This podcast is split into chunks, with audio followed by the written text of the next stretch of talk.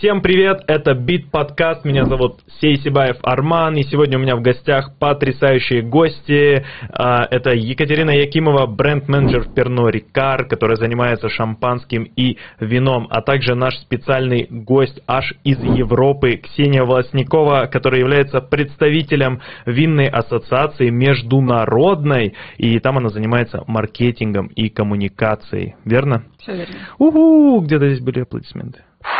Yeah. Всем привет, всем привет. Спасибо тебе, что ты нашла время сегодня Спасибо, с нами поучаствовать, поговорить. На самом деле мы э, решили сделать этот подкаст, э, назвать его как-нибудь пафосно, типа «Как стать сомелье и уехать в Европу и там вот подняться, жить и работать». Э, так что сегодня мы будем говорить про историю успеха. Можно Отлично. сделать вот так пальчики, как, знаешь... Спасибо. Здравствуйте. Сейчас, сейчас, сейчас научу вас успеху. Да. Откро- открою онлайн-курсы, буду делать это, свои подкасты. Да, да, да. Приходите на мой мастер-класс бесплатный. Да, Я научу вас работать в Европе. И да, первое, с чего я хотел начать и спросить тебя о том, с чего у тебя все началось. Вот, вот какой был первый самый э, Мгм. пункт, с которого все пошло? Я, насколько знаю, четыре года назад ты с вином была не связана вообще. Да, да. ну там на уровне, может быть, э, э, пить вино за ужином. Не, ну я в смысле понимала, что существует вино, Да, иногда да, его пила, но вообще что там, как бы, как выбирать, почему вот так, что, вот эти все названия, там, они меня немножко в ступор вводили, как большинство людей, я думаю. И э, у меня был какой-то э, midlife crisis, я не знаю, как его назвать, в компании, где мне казалось, что я уже всего достигла, я не понимаю, что мне делать дальше, что мне интересно.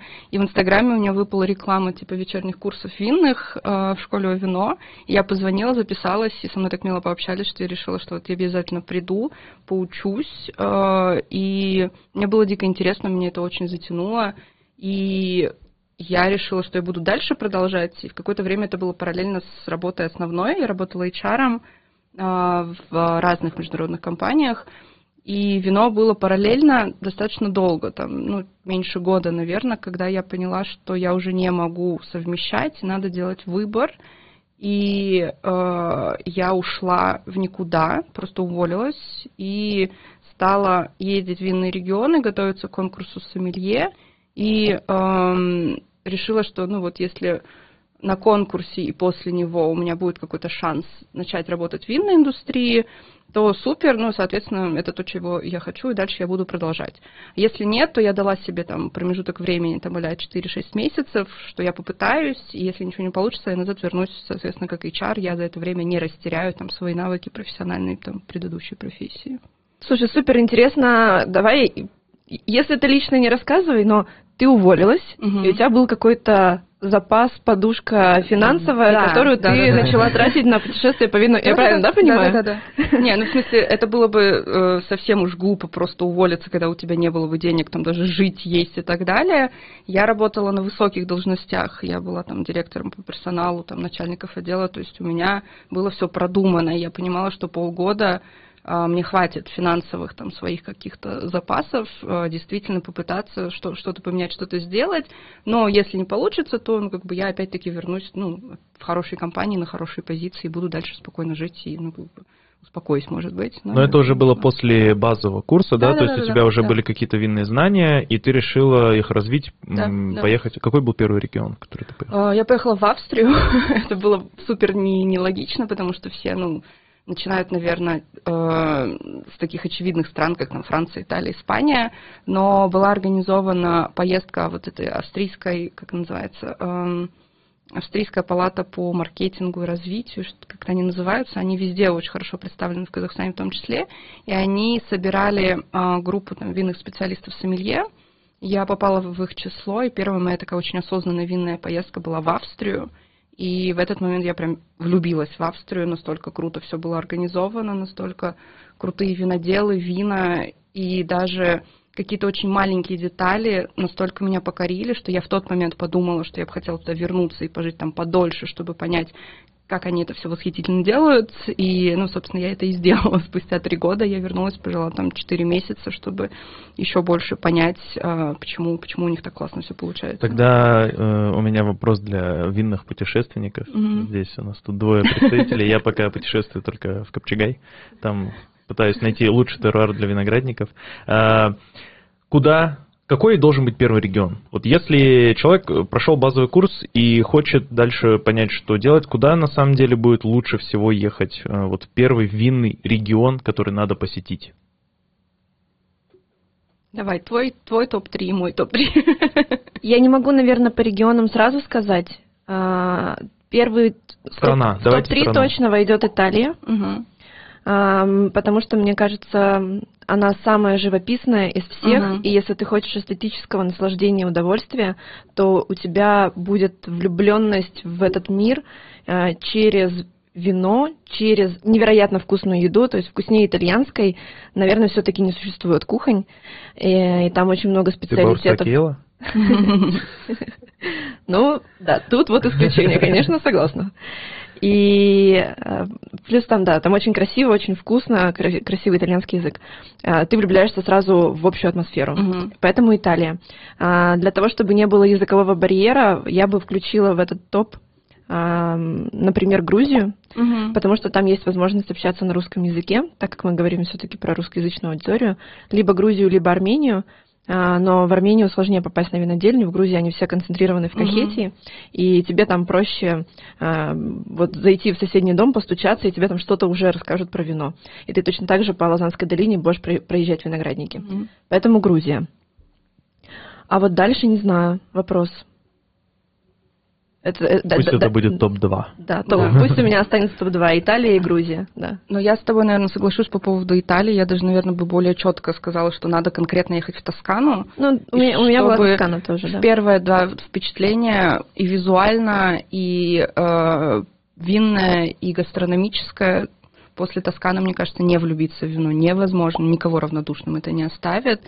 И, ну, зависит тоже от личных предпочтений. Если вы больше там гедонист уровня эстета и так далее, то, ну, почему бы не Бургундия? Там очень много мишленовских ресторанов, очень крутые производители, все очень эстетически красиво, там на высоком уровне. Я лично люблю Бордо, потому что я там жила и живу, и я люблю, когда у региона есть какой-то свой имидж и стиль, и вот эти все замки, да, знаменитые шато в Бордо, вот когда ты его видишь на этикетке, ты сразу понимаешь, о чем идет речь. Для меня это круто, когда есть вот целостность. Э, Ну, опять-таки, тоже это Франция, там много мишленовских ресторанов, все, все очень интересно в плане там вина и гастрономической культуры. Но я с тобой согласна, кстати, по поводу того, что м, неожиданно регионы тоже могут быть, так как и Грузия, ну и Россия в данный момент, почему бы и нет, почему очень много крутых проектов именно по винному туризму сейчас в России происходит там для внутреннего, может быть, даже для внешних рынков, и это тоже как минимум интересно и что-то свежее и новое. Россия хороший тоже вариант, и близкий, с языковым барьером, и мгм. там классно. Я начинала тоже с России свои и путешествия. демократичнее. И, и демократичнее по ценам, а вот для того, чтобы э, тоже черпнуть вот этой вот атмосферы крутого бизнеса с большими деньгами, э, с давней историей, с пафосом, э, со снобизмом, но чтобы все равно это тоже впечатлило, Бордо согласна. И вообще абсолютно поддерживаю. Я в Бордо кайфанула от масштабов. Мгм, Вот ты, мгм, ты приезжаешь, и у тебя совершенно другая энергетика, Да, винная. да, ты понимаешь, да. что здесь люди крутят такие бабки. А, Ты, что- ты понимаешь, что Да. значит винный маркетинг и винный бизнес там. И Да. тебе кажется, что все остальные они просто играются, а тут ребята, тут ребята делают деньги.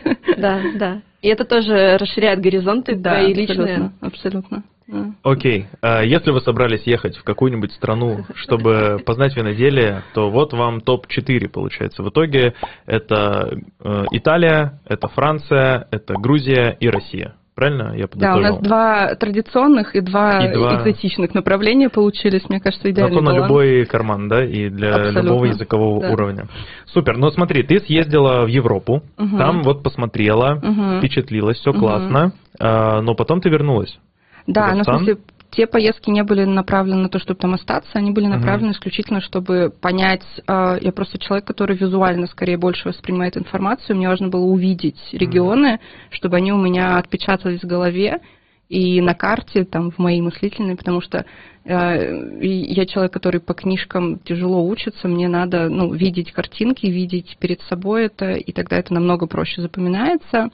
И после этих поездок я была в Австрии, потом в Италии и в Грузии, и вернулась и участвовала в своем первом конкурсе сомелье. Э, где я вышла в финал неожиданно для себя, для всех окружающих, и судей, и других участников. Я думаю, немножко все при, приофигели, мягко говоря. И да, вот это, наверное, было поворотным моментом, когда я поняла, что вино из хобби должно превратиться ну, в профессию, потому что после этого конкурса мне поступило первое предложение о работе именно в винном секторе. И это то, кстати, о чем я говорила, ну, всегда говорю на любых там каких-то своих выступлениях там для сомелье, для винных специалистов, что в конкурсах участвовать надо как минимум, чтобы показать себя, и как максимум, чтобы получить какое-нибудь классное предложение по работе в какой-нибудь крутой компании. Это действительно работает, и это работает не только с финалистами, поэтому э, для меня странно там люди, которые теряют мотивацию вообще в целом участвовать, потому что это работает не только с финалистами. Даже если вас видели в полуфиналах, если вы просто участвовали и у вас была возможность с кем-то встретиться из партнеров, там, и из людей там, вин, винной индустрии, с которыми просто интересно поговорить о чем-то, вас, скорее всего, заметят, запомнят, если ну, вы что-то интересное себя представляете.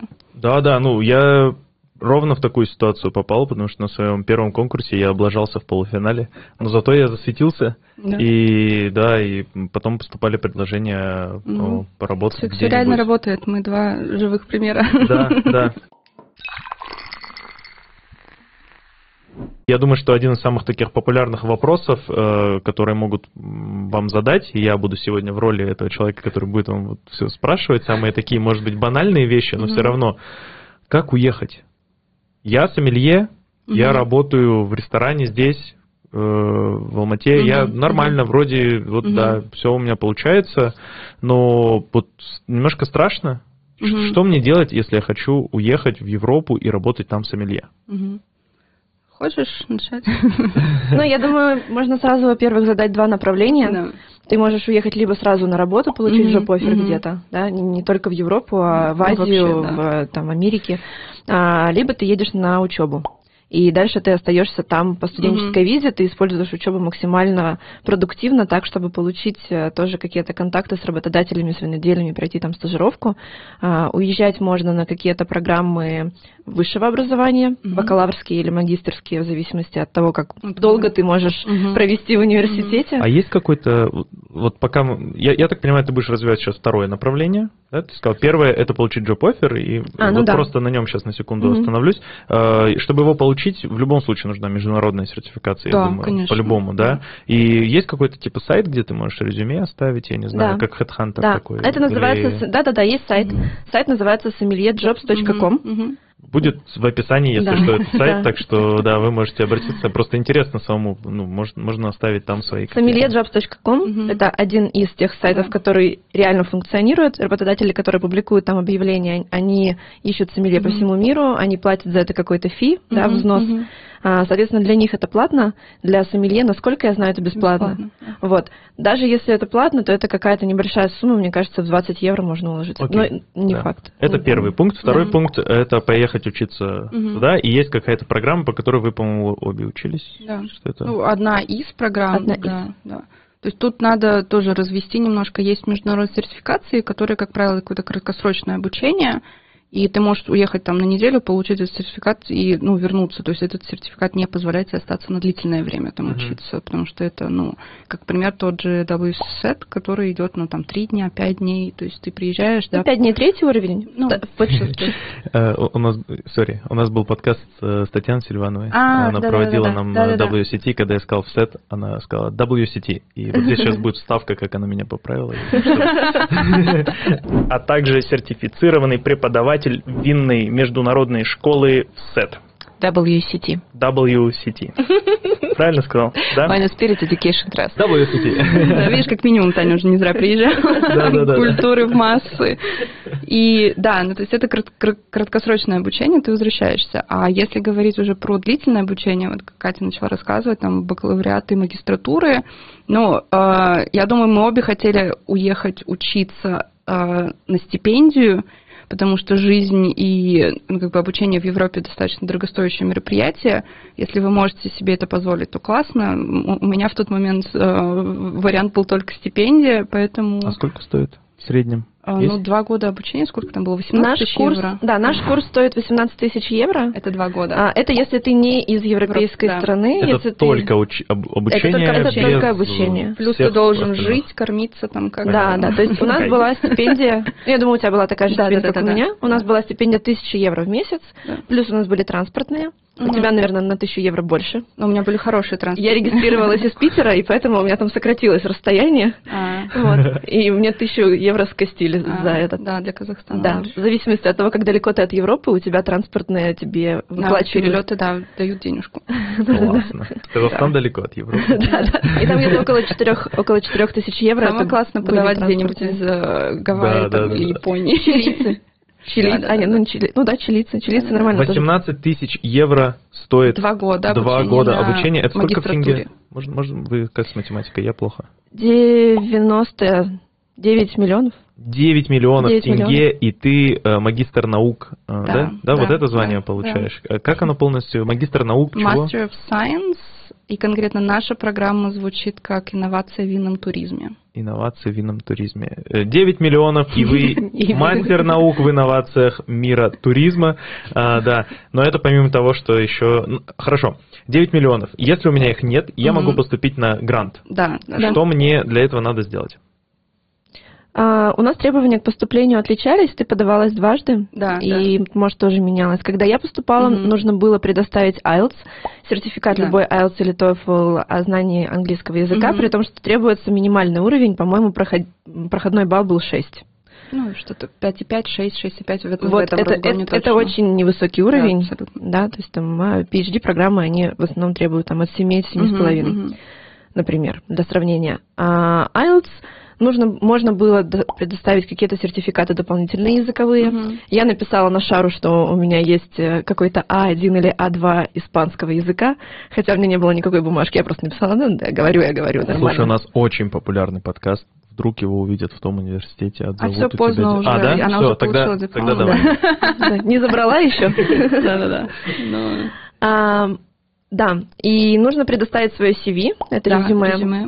И в моем случае нужно было написать мотивационное письмо на английском Мгм, языке, мгм. где ты комментируешь, грубо говоря, свой опыт и рассказываешь, а, почему этот опыт будет полезен тебе на этой программе, почему Мгм. тебя должны взять, как ты, и, и платить тебе еще деньги за то, что ты там Мгм. учишься, как ты собираешься Продвигать. продвигать и сделать эту программу известной, крутой, и почему они должны взять тебя, чтобы потом к ним просто толпы людей начали валить и э, заносить им а, деньги, и говорить, мы тоже хотим быть на Вентуре, Да. но за деньги. Вот, э, это называется Винтур, верно? Вот Да, эта да. программа. То есть там Да. тоже какой-то сайт ventur.com. Да, да.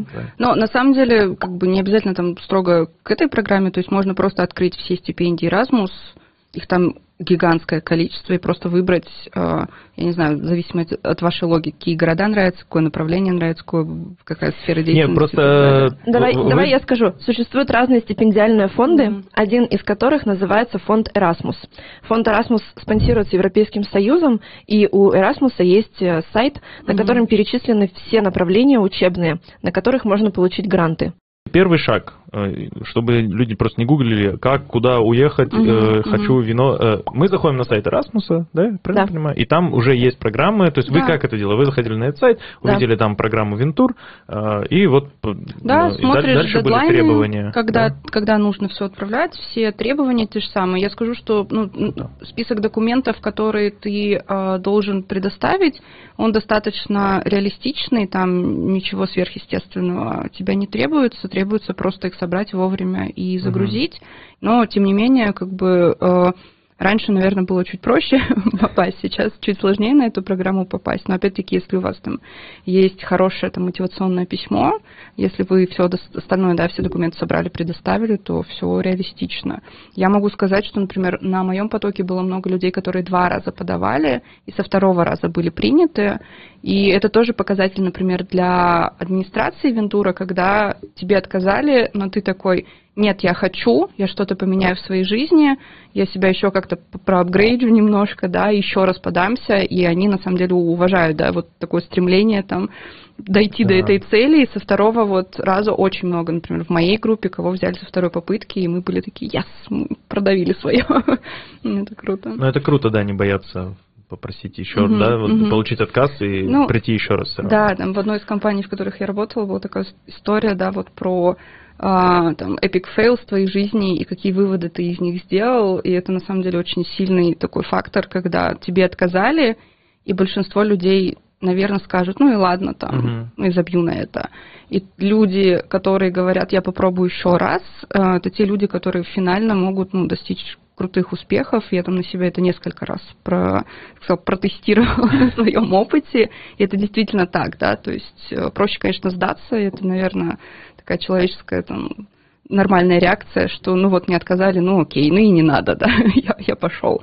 Скилл, и... упорство прокачан. Да, да, да, здесь скилл вообще просто прокачан, yeah. мне кажется, уровень бог. В итоге ты закончила, да. и ты попала в ОСИ. Международную угу. ассоциацию сомелье. Угу. Это супер крутая большая организация, да, действительно, и там, это главная организация угу. по конкурсам, да, то есть по, вот, по всей угу. э, движухе сомелье, которая есть во всем мире. Да. И как, как туда ты попала? А, ну, я, в смысле, знала, что они существуют до этого, следила за тем, что они делают. Мне всегда это очень интересовало. Ну, как бы, а, даже больше организационно, наверное, нежели там как сомелье в плане там участия в конкурсах. Мне просто интересно было, как вообще они всю эту движуху организуют. И, а, соответственно, я была подписана на них и в соцсетях, и на LinkedIn, и они выложили вакансию где-то в июне. В июне я заканчивала как раз, сдавала там последние экзамены, и, в принципе, у меня было другое предложение а, вернуться в Бордо, но как гид по винному туризму в одно из шато – и меня это устраивало на тот момент, но когда я увидела эту вакансию, почитала описание, я такая, ребят, вы же меня ищете, я, я, я же именно тот человек, который им нужен. И на самом деле так, в принципе, получилось, что я была первым человеком, с которым они провели собеседование, и, по-моему, они всего провели там два или три, и даже дальше не стали смотреть, а просто через день мне позвонили и сказали, когда ты можешь начать, типа, давай. И это было очень круто.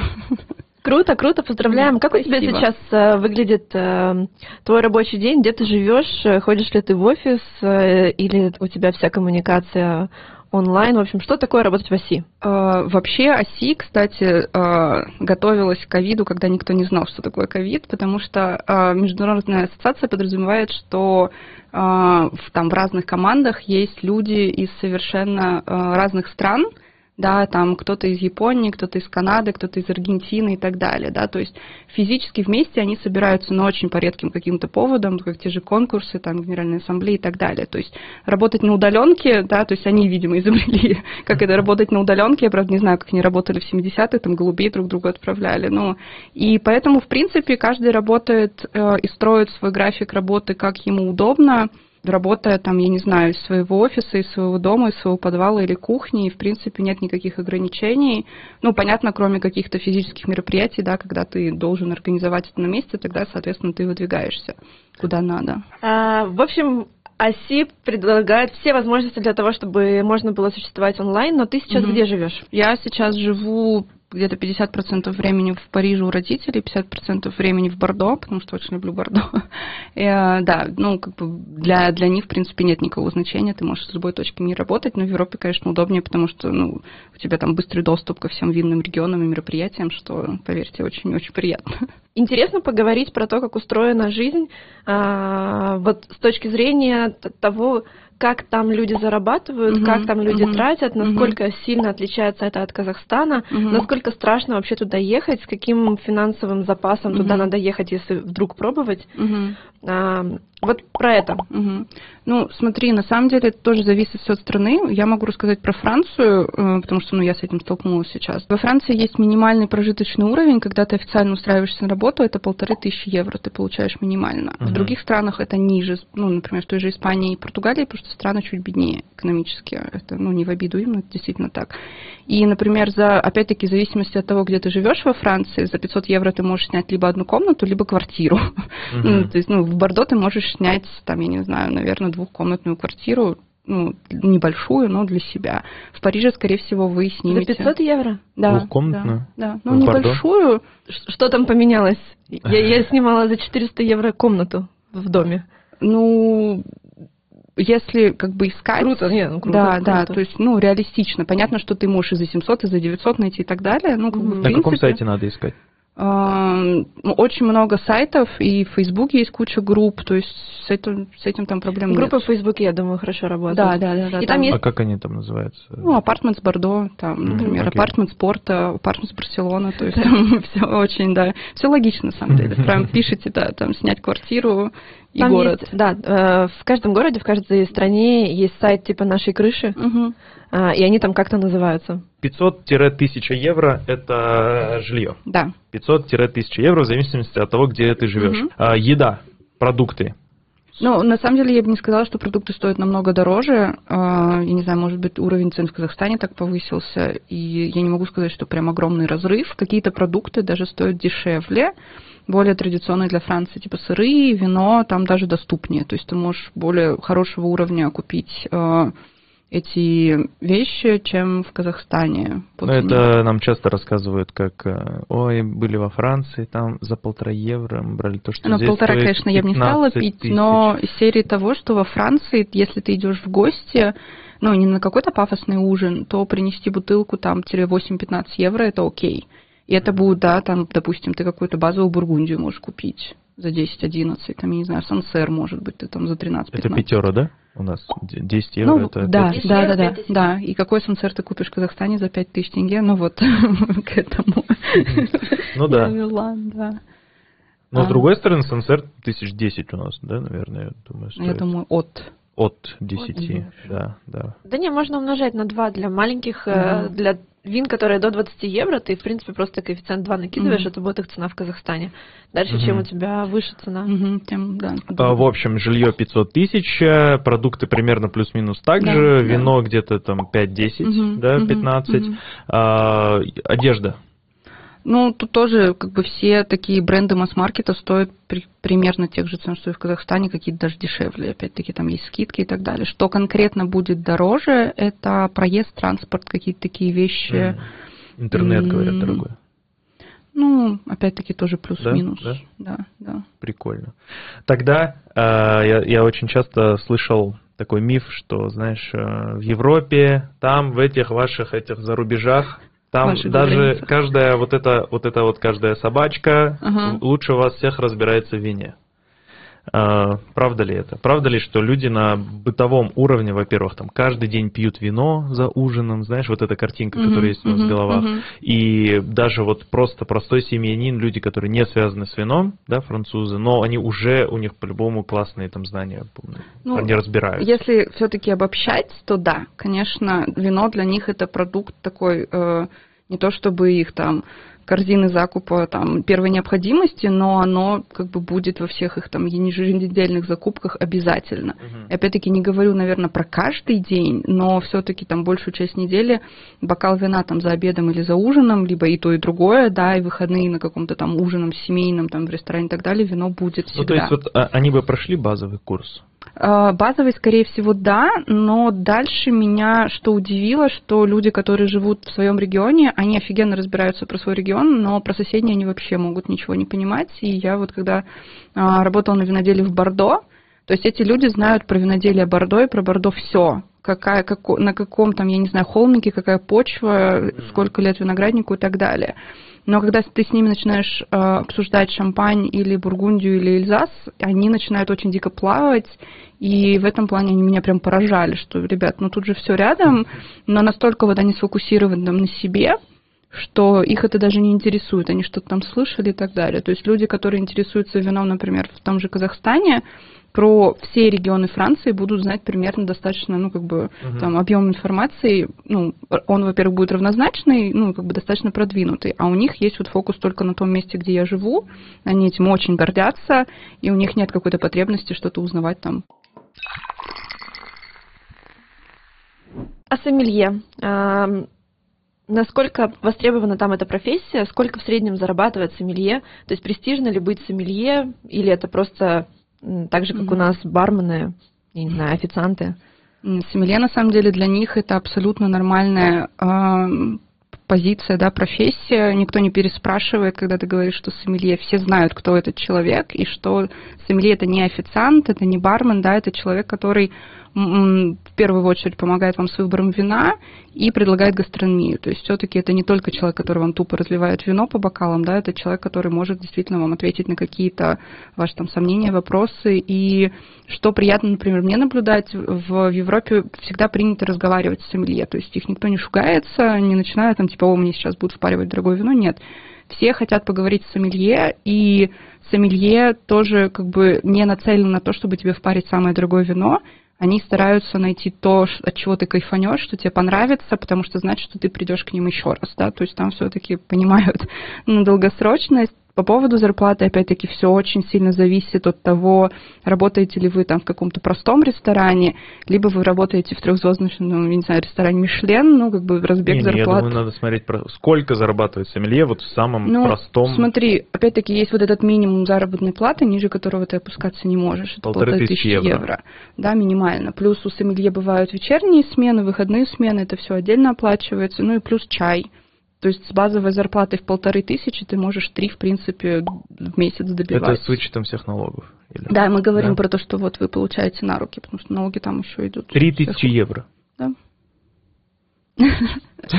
Вычли 500 за квартиру. Да, так. собираешь чемоданы, да? Да, вычли там сколько-нибудь 300 за еду. Да. 300 в месяц? 300? Нет, я думаю, ну, типа 500, я думаю. Нет? Ну, Нет, ну если ты хочешь шиковать, у тебя Зависит а, да? от того, нет. если вы там, например, только ходите в супермаркет, и ты живешь один, и ты никогда не выходишь поесть какие-то там рестораны uh-huh. и так далее, то, возможно, тебе правда там хватит, хватит 150-200 евро в месяц, если Офигеть. ты будешь прям очень экономить. Не, ну, же, не, ну нормально, ладно, 500, иногда да. ходить куда-то еще, давайте, 500 э, Ну 500 жилье. это прям очень, очень. По-хорошему, да, по-казахски.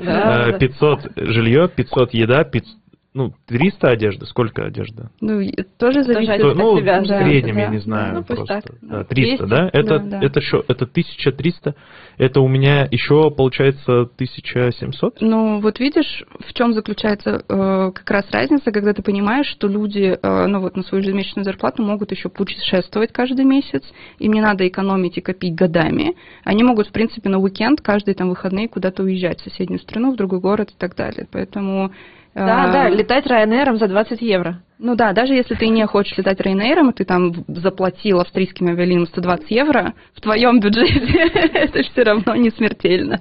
Сколько стоил билет на Майорку? Ксюша отмечала э, свой выпускной неофициальный. Ой, я не хочу знать, подождите. Не, это были дорогие, это были дорогие билеты, они стоили типа 44 евро туда-обратно. Это была печаль. Я не знал, что этот подкаст станет таким грустным. Я такой, типа, серьезно?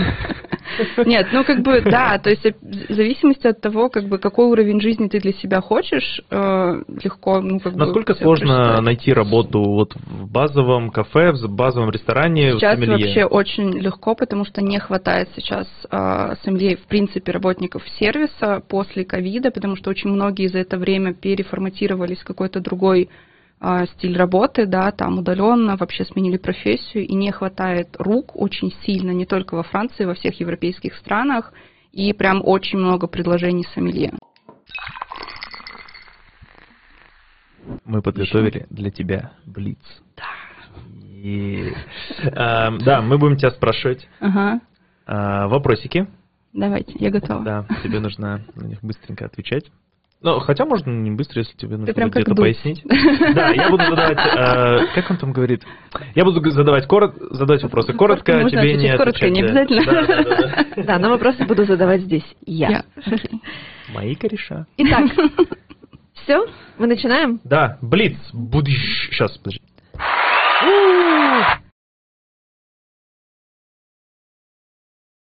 Блиц.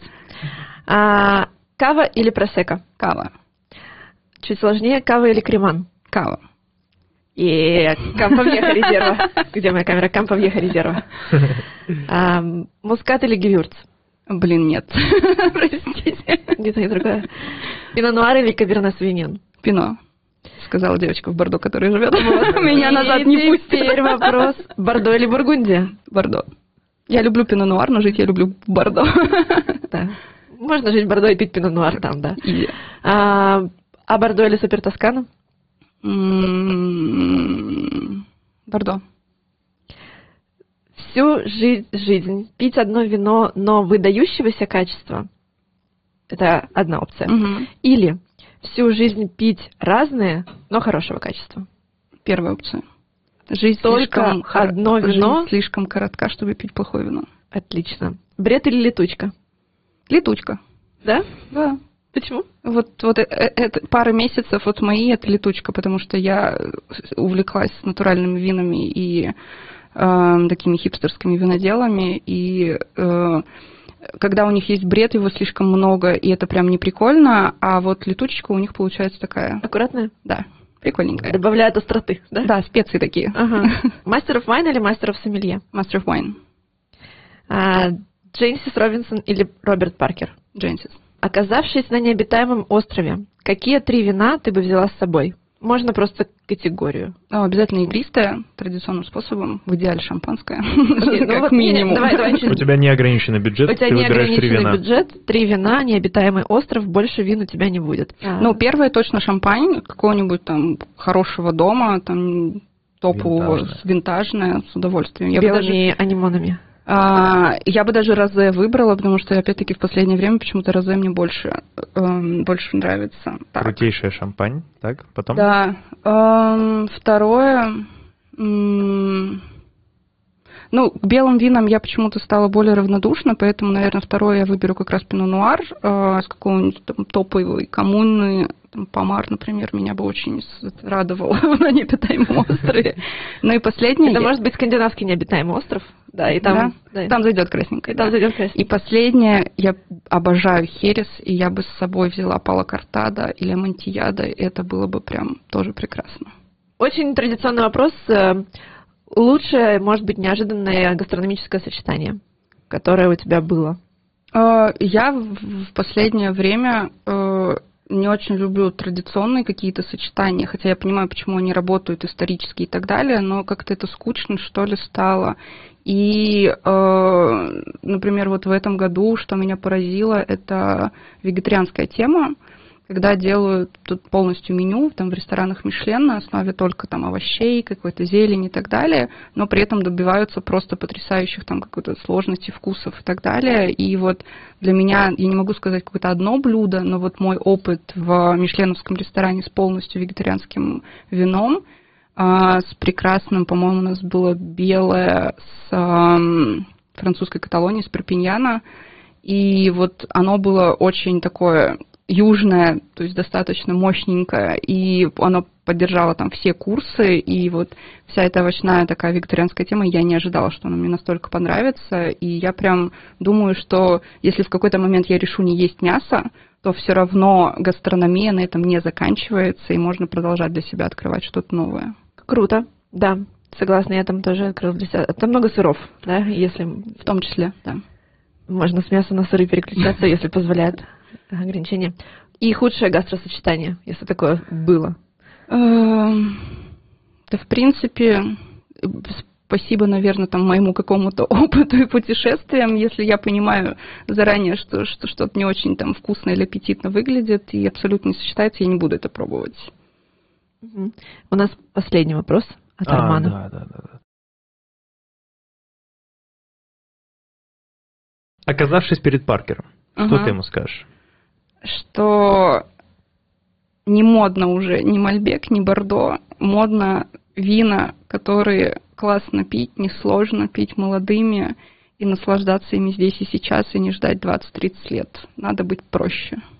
Круто. И я думаю, что мы, мы, мы на самом деле ближимся, ближимся к завершению. И уезжать куда-то всегда страшно, Э, делать что-то новое всегда страшно, mm-hmm. и для этого действительно нужна какая-то мотивация mm-hmm. и какой-то толчок. И ты человек, который вообще не касался вина, пришел на базовый курс, потом решил поехать, попутешествовать, mm-hmm. увидеть виноградники своими глазами. После этого вернулся, нашел здесь работу в Казахстане. После этого уехал учиться в Европу. После этого ты сейчас работаешь mm-hmm. в международной компании, с очень там главной, большой для сомелье, для винного мира.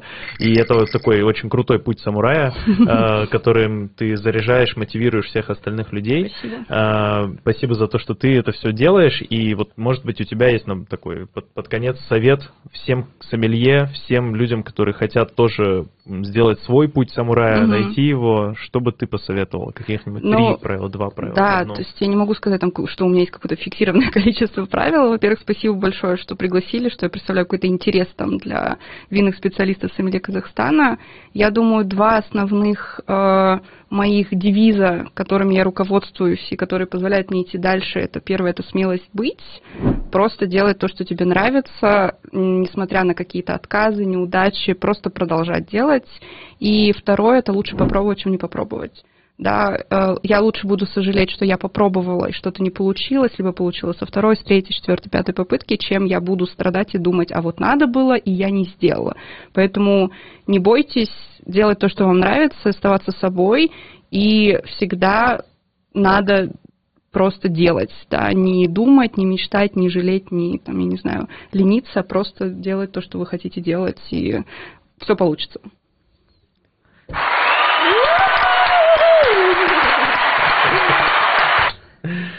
Супер. Классно. Все, спасибо, спасибо тебе да, огромное. Спасибо вам. Было здорово. Есть... А, да, давай. Ну, это бонусный уже вопрос. Давай. По скрипту. Мы похлопали, если что. А, я хотела тебя э, спросить, слышал ли ты про Мишлен в России? Да, конечно. А, кто не слышал про Мишлен в России, 69 ресторанов а, с этого года включены в список рекомендуемых для посещения а, в книге Мишлен. Они находятся в России. Угу. И из них 9 ресторанов получили звезды Мишлен. Теперь в России есть рестораны со звездой Мишлен. Есть с двумя, есть два ресторана и с два, двумя звездочками. Два ресторана. Это сильно круто. Это очень круто. Все ребята, которые там были работниками, теперь у них э, в CV добавилась строчка да, о том, что они Мишлен. Да, э, работали, стажировались, ну, причастны. Про, просто чтобы был контекст, я правильно понимаю, когда туда, вот когда эта движуха вся только намечалась, когда туда собирался приехать гид, то там ребята, я слышал такие разговоры, что типа, ну вот хотя бы вот хотя бы один бы ресторан бы вот получил я бы. думаю, да, не было. А прям, тут такой фурор, да. все это большая вообще ну, большое я не думаю, для меня там нет ресторанов, которые случайно туда залетели, там как бы и так все знали кто там, почему и так далее, но я хочу отдельно отметить, что когда оценивается звезды по гиду Мишлен, оценивается и винная карта, и работа сомелье, и сервис сомелье. И насколько круто, крутой сомелье работает в том ресторане, добывает, добавляет себе шансов получить эту звезду. И все рестораны, которые вот в этом списке в России оказались, там большинство сомелье, там, ну, я, я уверена, мы с Катей их знаем по именам, и это да. там чемпионы, там, я не знаю, Кубка Москвы, вице-чемпионы там российских кубов сомелье, что это не случайные люди и не случайность этих звезд. И, ну, мне опять-таки, как представитель там винной сферы, очень приятно. Мне просто кажется, что это тоже один из возможных сейчас э, вариантов попробовать себя на каком-то следующем уровне, uh-huh, uh-huh. А, не выходя так сильно из зоны комфорта, да, не сталкиваясь с этими бумажными проблемами uh-huh, бюрократическими, uh-huh. да, документами uh-huh, всеми. Uh-huh. А, это поехать в Россию, постажироваться в этих ресторанах. Абсолютно. Я думаю, что это такая сейчас классная возможность. Э, это возможность, uh-huh. опять же, для того, чтобы в резюме это указать, uh-huh, uh-huh. А, потому что ты уже не просто где-то стажировался, да, ты да, стажировался а, в ресторане ресторане со звездой Мишлена. Я думаю, сейчас это нужно брать эту возможность. Угу. Прямо сейчас, потому что я уверен, что сейчас там будет заявок просто куча, и надо сделать это как можно раньше. Если есть желание, да, надо. Да, я думаю, что это надо делать вот все, вот на этой неделе, uh грубо uh говоря, отправлять им а, резюме и проситься на стажировку, на практику, на работу, что, да, что а, куда угодно. Да, потому что сейчас это еще возможность есть, дальше это будет сложнее. А, хотя я уверена, что через год они это тоже сделают своей постоянной практикой, и это все вернется как бы поуспокоиться и на, uh-huh. на круги своя. Вот, но месяца три А если вы протянете, то уже все, вы упустите возможность. Вы протянете, а наши камеры не протянули. На этом мы заканчиваем наш подкаст. Спасибо большое, Спасибо было очень круто. Удачи тебе во всем, что Спасибо. ты делаешь. Мы за тобой следим, мы за тебя болеем, мы за тебя радуемся. Спасибо. Все, ура! Ура! Мы молодцы. Thank you.